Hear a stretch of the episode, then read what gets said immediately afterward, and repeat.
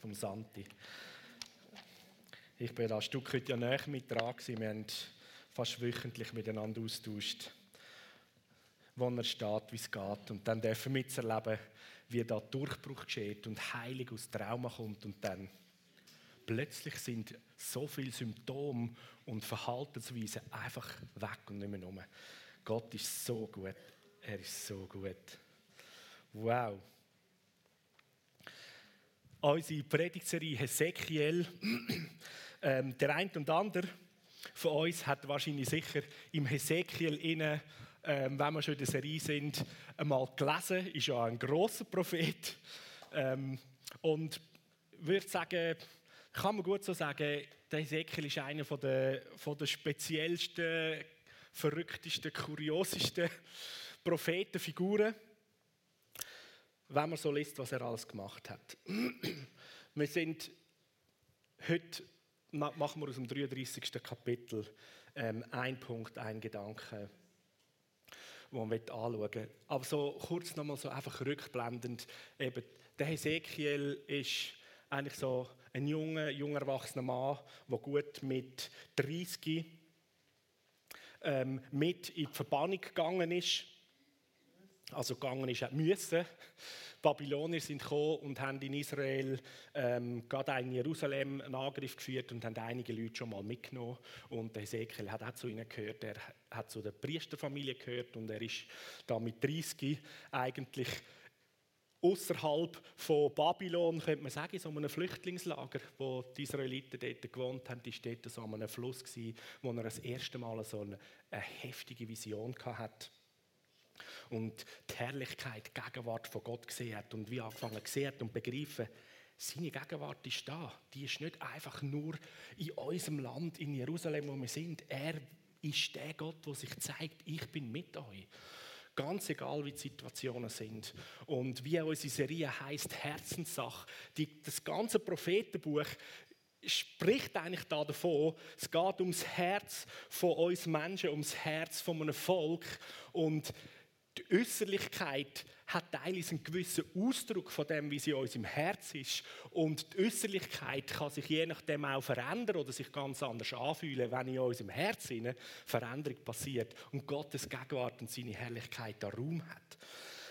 So, hat der Hesekiel anstatt den Priesterdienst können tun, hat er die Aufgabe von einem Prophet bekommen oder so ein altdeutsches Wort, ein Sprachrohr zu sein, ein Redner für das, was Gott ihm aufzeigt, um zu seinen Landsleuten, aber auch darüber aus zu allen, wo er dort in Babylon war und sogar über das babylonische Reich hinaus ähm, zu reden und Menschen mit dem, was Gott sagt, was er sieht, ähm, können zu beglücken, zu konfrontieren zu trösten, zu warnen, einfach aufzuzeigen.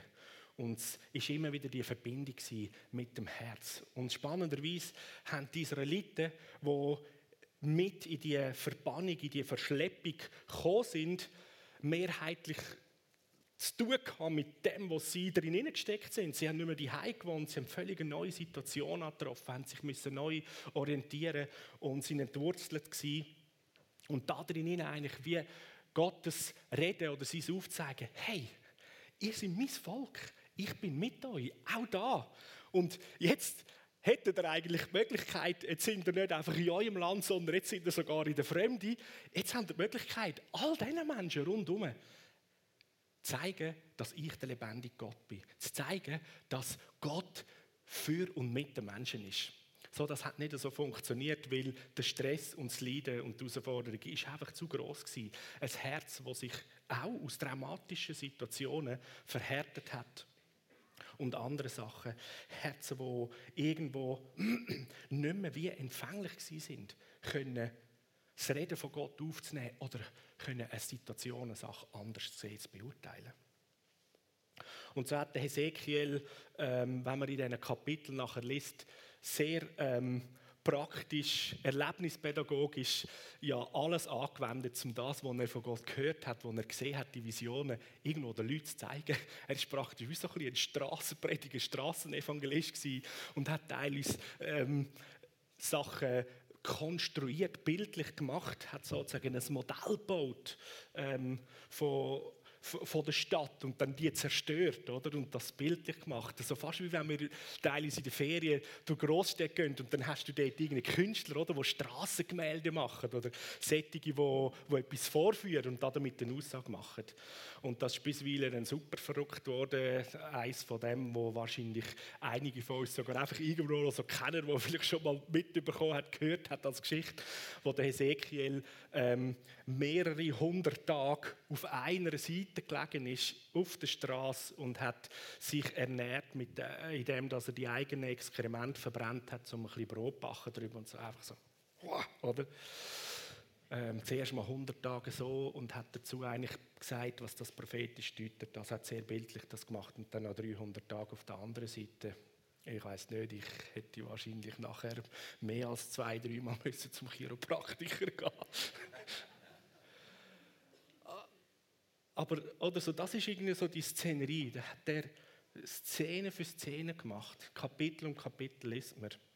Es gibt dann nachher der andere Kapitel, wo er sich dann eigentlich wie sogar um verschiedene umliegende Königreiche und Völker ähm, gewendet hat und zu, zu Tyrus und für die, für die Ägypter, äh, der, der, Pharao und das Volk von Ägypten, äh, das Reden von Gott und was mit ihnen ist äh, gebracht und dort immer wieder das sehr, sehr äh, bildlich, aber ist auch konfrontativ gewesen. Jetzt stell dir mal vor, also ich weiß auch nicht, wenn in der heutigen Zeit bei uns da, in Aarau, so ein Mann so unterwegs wäre, der wäre wahrscheinlich im Monatstakt abgeführt worden auf Königsfelden, oder?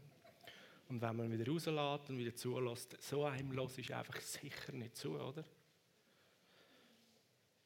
Also kann man irgendwie schon ein bisschen vielleicht verstehen oder Nachsicht haben, warum das da die eigenen Landsleute je nachdem nicht ganz so äh, empfänglich sind für die Worte.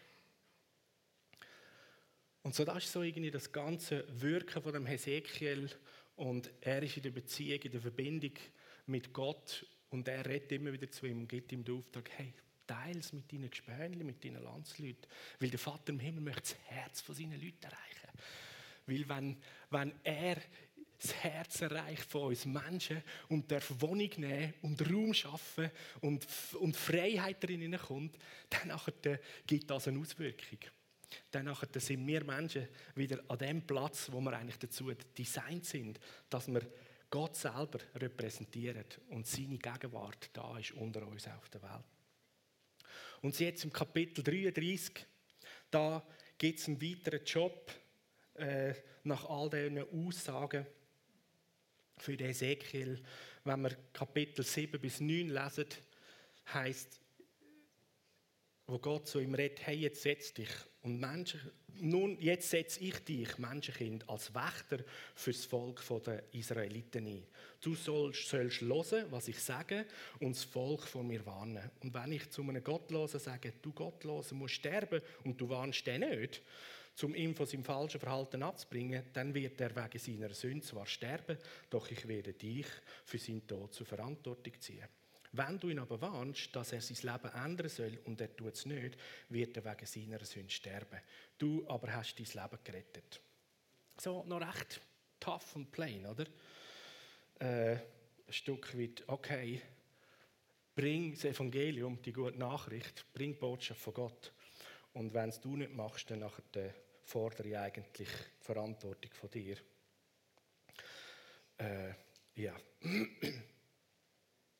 So kurz im Vorfeld hat Gott das Beispiel gemacht, hat gesagt, wenn ja Kriege in einem, äh, zwischen zwei Ländern sind, dann tut ja auch der König von einem Land Männer, Leute als Wächter einsetzen, dass sie schauen und wenn irgendwo der Fink kommt, dann würden sie ins Horn blasen und warnen und danach können sich alle richtig schützen oder äh, in Deckung bringen oder sie können Verteidigung auffahren. Ähm, und dann kommt das, hey, und jetzt habe ich dich als Wächter für mein Volk gesetzt. Weil offensichtlich der Find ist immer unterwegs und bringt Attacken und will Zerstörung äh, führen und einnehmen. So, wir können ja aus dem Alten Testament auch aus dieser Situation, wo da eigentlich wirklich das Volk von Israel war, es ist darum gegangen, das Herz zu erreichen von einem Volk, wo da in der Gefangenschaft, auch in der Verbannung war. Und das Herz so zu erreichen, dass sie sehen, dass Gott lebt, dass er mit ihnen ist, dass er mit seiner Gegenwart nicht weg ist und seine Herrlichkeit groß ist und er in ihren Herzen, wo gefüllt sind mit ihm und verändert sind, eigentlich sich kann zeigen und das möchte ich tun allen Menschen und der ganzen Welt. Und der Find, der schafft da heftigstens dagegen. Er hasst die Menschen abgrundtief, weil der Mensch ist das Ebenbild von Gott.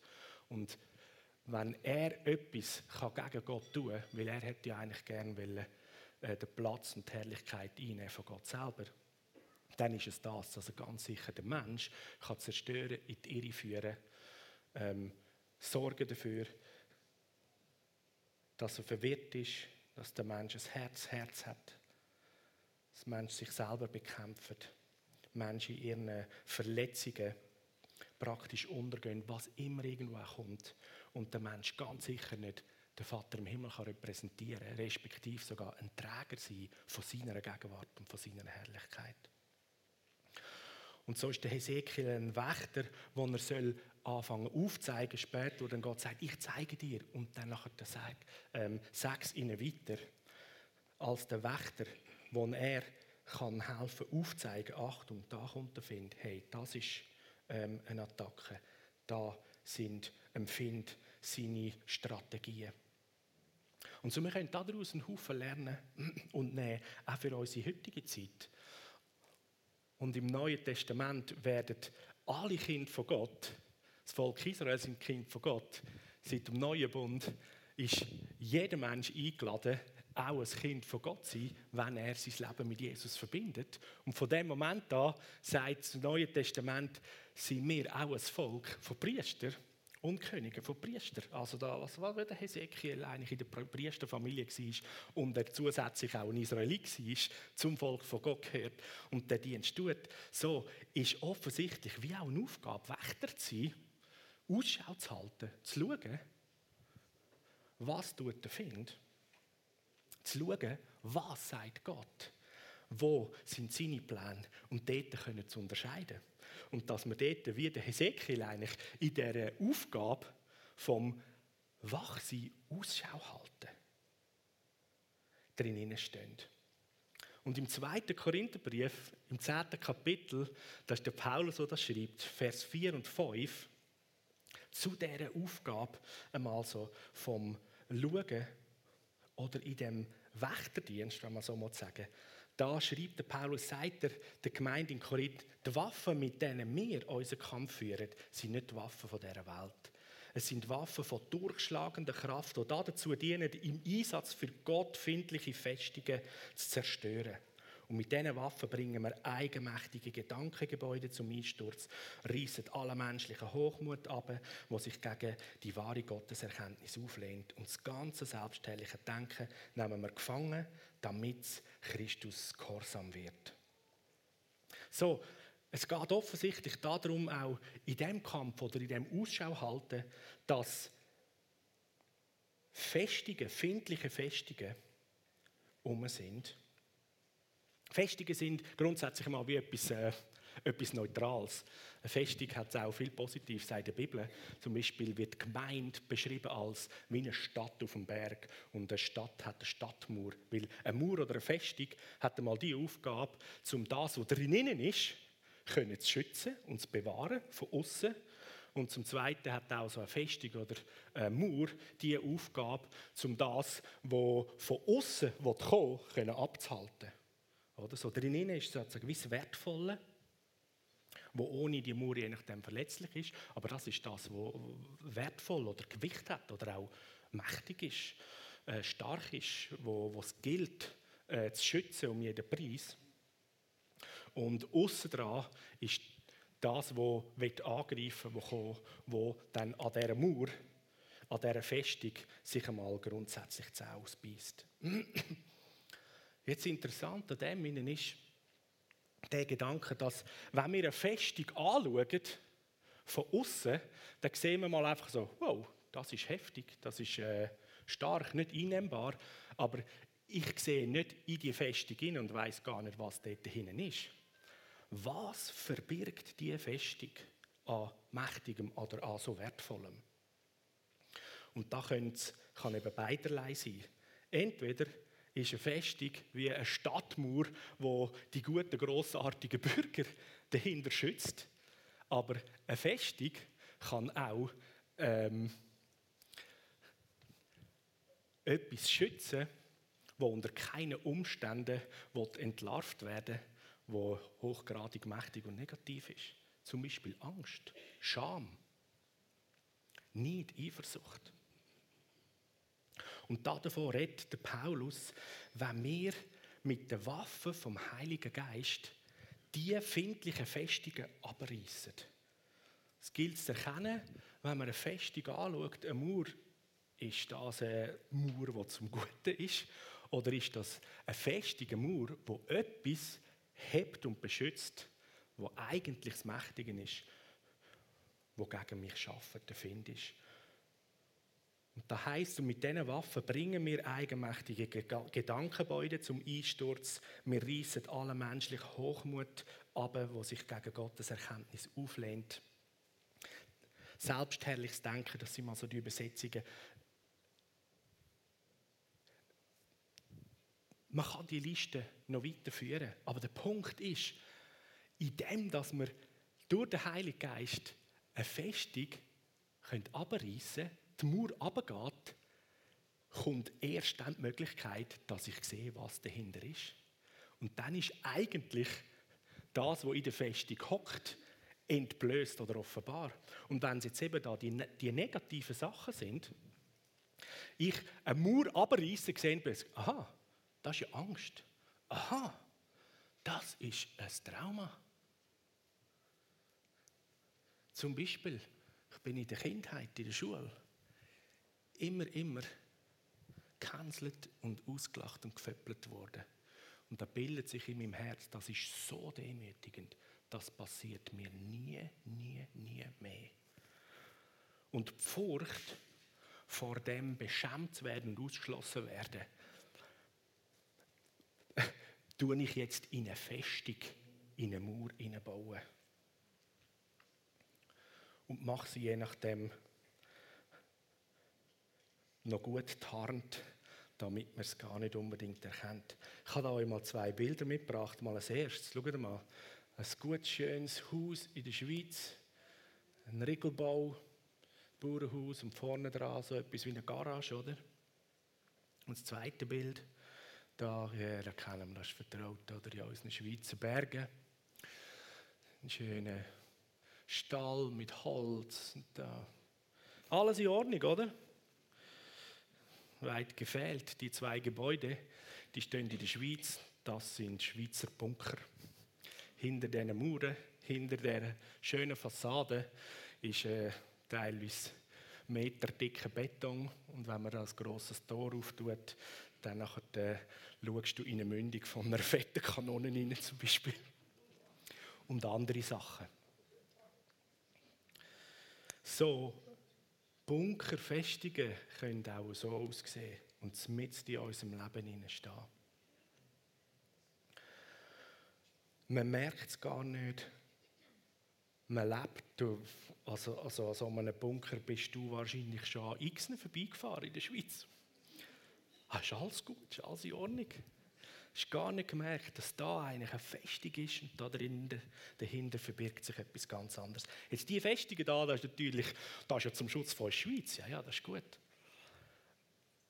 Aber die Bibel zeigt uns auch, dass in unserem menschlichen Herzen wir genau aufgrund von Erlebnis, von Lügen vom Find, von der Zerstörung, Festung in unseren Herzen haben, in unserem Denken haben,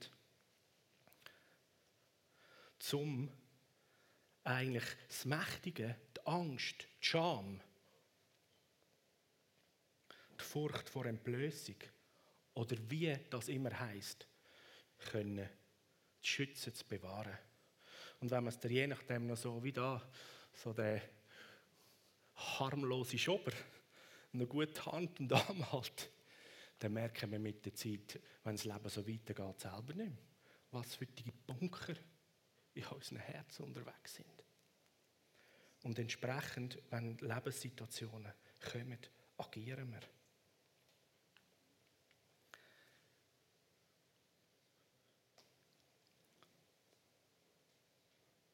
Und die Festungen oder die, ja, teilweise wie auch Stationen vom Find, die er gesetzt hat in das Leben von uns Menschen oder zumindest in unser Leben, die gilt es mit den Waffen vom Heiligen Geist, nämlich in dem, dass wir auf Jesus schauen, ihn fragen, uns von ihm führen lassen, können zu entdecken und zu entlarven damit wir sie abreißen können. Gerade zum Zeugnis vom Santi, das war eigentlich der Prozess, den er gemacht hat, auch mit dem Therapeut.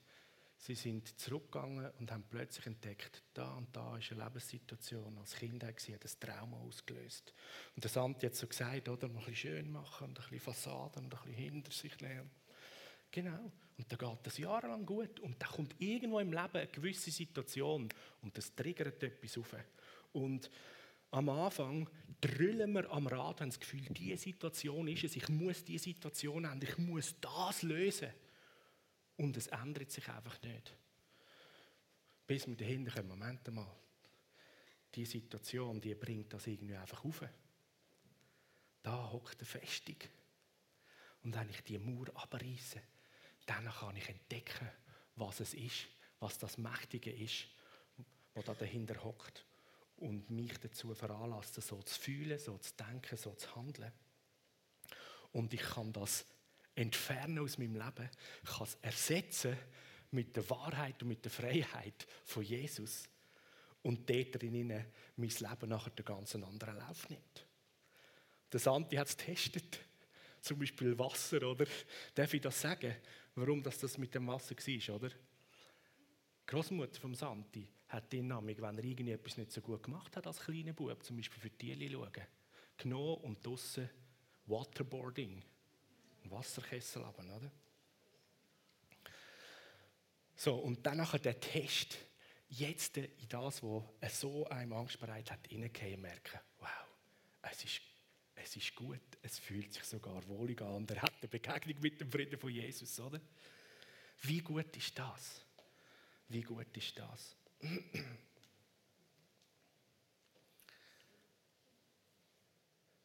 So, in der, in der Aufgabe, die Hesekiel auch hat, als der Wächter, können Ausschau zu halten, auf Gott zu hören und er aufzeigt, hey, da ist der Hund begraben, dort pfeift es, da ist es hart geworden in deinem Herz.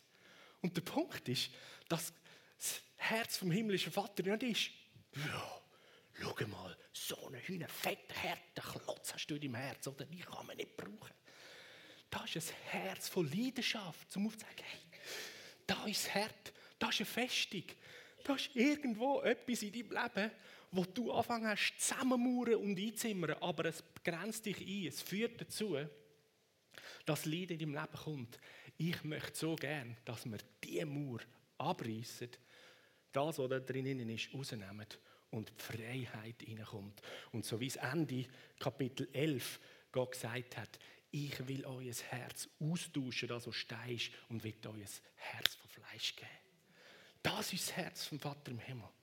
Und wenn man dann ein Herz aus Fleisch hat, das pulsiert, das weich ist, das warm ist, sogar wenn das Volk Israel in der Verbannung in Babylon ist, am fremden Ort und alles andere ist als ihre Gewohnheiten, oder? das Essen rundherum ist überhaupt nicht ähm, koscher.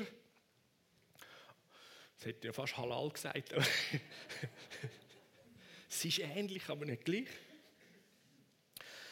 Genau. So, die Herausforderungen sind immer noch gewesen. Aber es macht so einen riesen Unterschied, wenn unser Herz wieder lebendig ist, die Festungen rausgeräumt sind, die Klötze weg sind, die Freiheit und die Liebe und Präsenz, die Herrlichkeit von Gott da wohnt. Und dann haben wir sogar die Möglichkeit, mitten im Sturm, mitten in den Unannehmlichkeiten, Jesus zu repräsentieren. Weil das ist in dem Wächterauftrag letztendlich sogar das Hauptziel oder der Hauptfokus. Wenn wir dann Ende Kapitel lesen, wo Gott weiter zum Hesekiel redet, 30 bis 33 Menschenkinder, dein Volk redet über dich und die Leute reden über dich an den Mauern und in den Türen. Ja, kein Wunder, oder? Da ist wieder der, weißt du, der dort, der da rumgelegen ist und der hat der Zeug gebaut und so. Ist doch so, oder? Aber hey, jetzt hat er wieder etwas vor. So in dem Sinn, oder? Hey, in den Türen ihren Häusern und sagen zueinander, komm, komm, wir wollen gehen und hören, was für eine Botschaft der Herr für uns hat. Dann kommen sie zu dir, wie ein Volk eben zusammenkommt. Sie setzen sich als mein Volk vor dir auf den Boden und hören dir zu. Aber sie verfolgen deine Worte nicht. Schön. Da hätte ich jetzt als Eseker gesagt, ja Gott, super cool, oder? Sagst mir, äh, ich soll erzählen und die Leute kommen hören und sie hören nicht. Was mache ich da überhaupt? Was soll das? Und er erklärt ihm mit dem Maul, tun sie dir schön, doch ihr Herz ist nur mit ihrem eigenen Gewinn beschäftigt.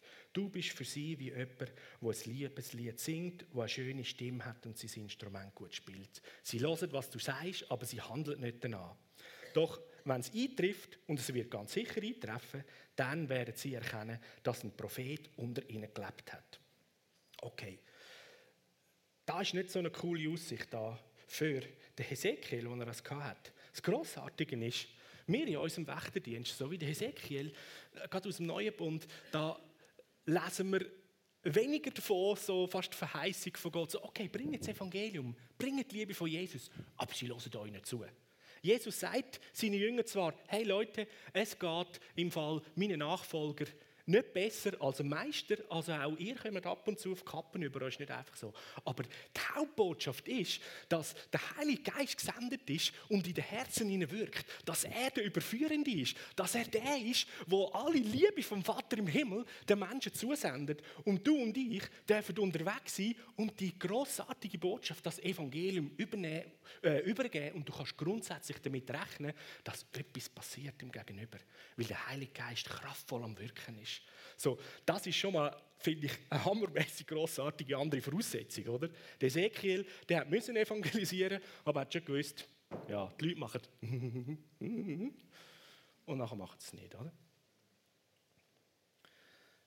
Wir haben im Neuen Testament, so im Jakobusbrief, so die eine Aussage, aber da geht es eigentlich nicht um die Leute, die Jesus nicht kennen, sondern mehr, da geht es um, um die Gemeinde, um uns, die Gläubigen. Was heißt, hey, es langt nicht, nur auf Botschaft zu hören, ihr müsst auch danach handeln. Sonst betrügt ihr euch nur selber. Also mehr eigentlich so ein bisschen auf unsere Kappe. Hey, wenn wir einfach nur grossartig zulassen, sagen, oh ja, das ist gut, oh ja, genau, das ist wahr, das ist Gottes Wort, hm, aber ich habe anderes zu tun. Oder hey, ich habe jetzt Stress im Leben. Dann funktioniert es nicht. Sondern da sind wir eigentlich ermutigt und aufgerufen, zwei Sachen. Das eine, wenn wir Ausschau halten, wachen, wächtern, das Wort Wächter, das ist irgendwie so ein bisschen, äh, wie soll ich sagen, das Wort passt mir nicht so, aber es ist jetzt auch da. Ich hoffe, ihr versteht, also nicht, dass es falsch ist, aber es, es, es hat so eine Konnotation. Aber ja, ähm, der Wächter im Sinn, der Ausblick hält und äh, schaut, wenn er den Find sieht oder eben auf Gott lässt und er uns aufzeigt, was ist. Also, das eine ist, darin zu schauen, auf Jesus, von ihm immer wieder mal zu wahrzunehmen oder zu hören, was empfindet seine Taktiken sind, wo er in meinem Leben oder im Leben voneinander Festungen aufzeigt, wo man mit der Waffe vom Heiligen Geist abreißen können. Damit wir die Freiheit und die, die äh, die, das unkindert sie haben, zum können den Menschen, die Jesus nicht kennen, die beste Nachricht von der ganzen Welt, die beste Nachricht für ihr Leben zu bringen. Dass Jesus sie von Herzen liebt und er sein Leben gegeben hat.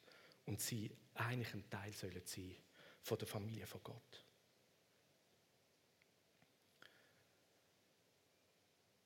Sprüch 11,30. Das steht sogar schon im Alten Testament.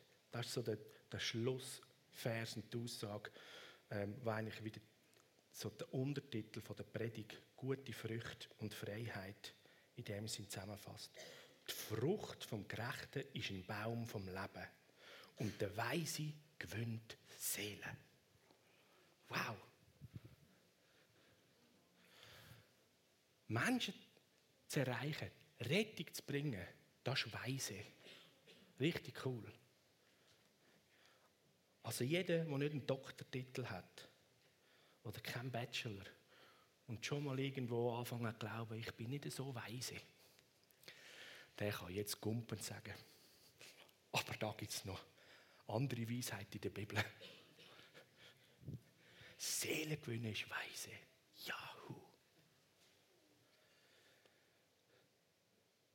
Nehmen wir diese Weisheit und bringen die beste Nachricht von der Rettung und von der Neuheit als Mensch in der Beziehung mit dem Vater im Himmel der Menschen. Und die Frucht, die gute Frucht, ist das Leben. Und gute Früchte können auch wieder entstehen und mehr wachsen, wenn innere Herzensfestungen abgerissen werden. Dort, wo der Heilige Geist uns das aufzeigt. Heilig darf passieren. Veränderung da drin darf hineinkommen.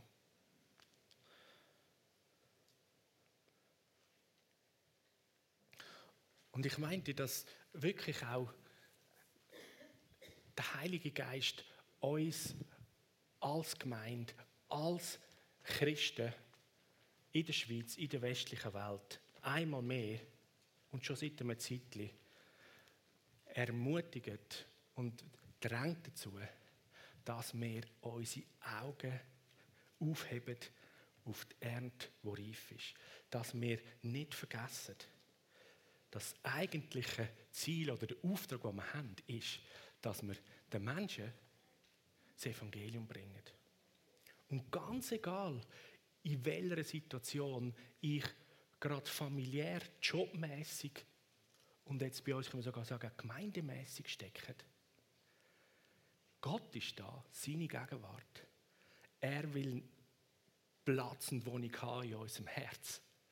Und er will und wird dich und uns und mich da dazu brauchen, um Menschen zu erreichen, dass sie Jesus kennenlernen dürfen. Und die Umstände, wo man vielleicht teilweise denkt, ja, das ist jetzt nicht gerade der Zeitpunkt oder ist jetzt das angebracht oder nein, jetzt, jetzt müssen wir zuerst das machen sonst, bevor wir nachher wieder die Liebe von Jesus weiter erzählen Das ist wahrscheinlich teilweise eher so unsere menschliche Vorstellung. Gerade vor ein paar Wochen haben wir jemanden beerdigt aus unserer Gemeinde, der viel, viel zu früh gestorben ist. An Krebs. Und wir waren zusammen am Grab. Gewesen. Es hat abgeschifft ohne Ende. Richtig filmreif. Und von den Söhnen von dieser Mutter, die gestorben ist, sind zwei Drittel von diesen zwei Schulklassen sind dort am Grab gewesen. Und ich hatte die Möglichkeit, all diesen Schülern und Schülerinnen die Liebe von Jesus weiterzugeben und sie einzuladen dürfen, eine Beziehung mit dem lebendigen Jesus anzufangen, wo auch das Mami, wo man da beerdigt, in ihrem Leben gehabt und ihr ihre Szene gehört. Also eigentlich in, in einer Beerdigungssituation, wo man vielleicht könnte denken, ja, jetzt geht es einfach mal darum, um Trösten und um sich irgendwie wiederfinden. Ja, das haben wir auch gemacht. Aber in dieser Situation eigentlich die große Liebe und Botschaft, dass Jesus Menschen liebt, haben wir können weitergeben und bringen. So, es ist keine Situation, wo wir drinstecken, auch wenn es schmerzhaft ist für uns und nicht immer alles himmelhoch jauchzend, ist keine Situation fehl, zum dort drinnen können Jesus sehen und anderen Menschen Jesus weiterzugeben. Weil die Frucht vom Gerechten ist ein Baum vom Leben. Das Leben, das fließt. Und weise ist, wer Seelen gewinnt. Ich habe da so eine ganze Liste von Bibelversen genommen. Ich möchte das einfach gerne so als Schluss, währenddem das Band spielt, das uns einfach lesen. Es sind alles Bibelverse, wo es um einander geht. Aussagen, wir als Gemeinde, als Gläubige, als Menschen, was wir einander sollen tun. Weil das eben die, der Auftrag, Ausschau zu halten, Wächter sein für unser Herz und füreinander, hat in dem Miteinander zu tun in der Bibel. So, wenn du einfach zulässt und lässt das Wort von Gott wirken. Kolosser 3,13. Geht nachsichtig miteinander um und vergebt einander, wenn einer einem anderen etwas vorzuwerfen hat. Und genauso wie der Herr euch vergeben hat, so sollt auch ihr einander vergeben. Und dann Kolosser 3,16. Lasst die Botschaft von Christus euch ihre, bei euch ihren ganzen Reichtum entfalten. Unterrichtet einander in der Lehre von Christus und zeigt einander den rechten Weg. Tun es mit der ganzen Wahrheit, wo Gott euch gegeben hat. Singet Psalmen, Lobgesang und von Gottes Geist eingegebene Lieder. Singet sie dankbar und aus tiefstem Herzen zur Ehre von Gott. 1. Thessaloniker 4,9 Dass euer Verhalten unter euch von Liebe bestimmt soll sein, das müssen wir euch gar nicht mehr, mehr beschreiben und nochmal sagen. Gott selber hat euch ja gelehrt, einander zu lieben. Wie gut ist das? Dann 1. Thessaloniker 5,11 Darum macht euch gegenseitig Mut und helft einander im Glauben weiter, wie ihr es ja auch jetzt schon tut. Thessalonicher 5,15. Achtet darauf, dass keiner Böses mit Bösem vergilt. Bemüht euch vielmehr mit allen Kräften, bei jeder Gelegenheit, einander und auch allen anderen Menschen gut zu tun. Und Hebräer 3,13. Ermahnet und ermutigt einander vielmehr Tag für Tag, solange das heute von dem die Schrift redet, noch andauert. Damit niemand unter euch sich von der Sünde betrügen lässt und sich dabei im Wirken von Gott verschließt. Aus dem Hebräer 10, Vers 24. Und weil wir auch füreinander verantwortlich sind, wenn wir uns gegenseitig dazu anspornen, einander Liebe zu erweisen und gut zu tun. Und im Vers weiter, Darum ist es wichtig, damit wir unseren Zusammenkünften nicht fernbleiben, wie einige sich das angewöhnt haben, sondern dass wir einander ermutigen und das umso mehr, als, wie wir selber feststellen können, der Tag näher rückt, an dem unser grosser Herr wiederkommt. Hebräer 13, Vers 16 bis 18. Und vergesst nicht, gut zu tun und einander zu helfen. Das sind die Opfer, an denen Gott Freude hat. Loset auf die Verantwortlichen von eurer Gemeinde, folgt ihren Weisungen. Sie wachen über euch wie Hirten über ihre anvertraute Herde und werden Gott einmal Rechenschaft über ihren Dienst müssen abgeben Verhaltet euch so, dass ihre Aufgabe ihnen Freude bereitet, dass sie keinen Grund zum Seufzen haben.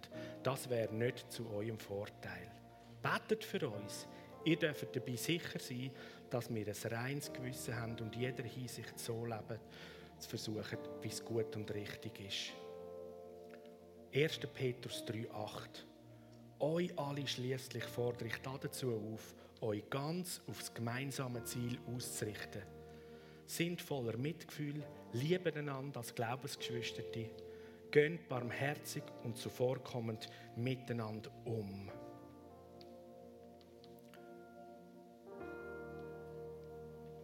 Und nochmal Sprüch 11,30. Und die Frucht vom Gerechten ist ein Baum vom Leben. Und der Weise gewöhnt Seele.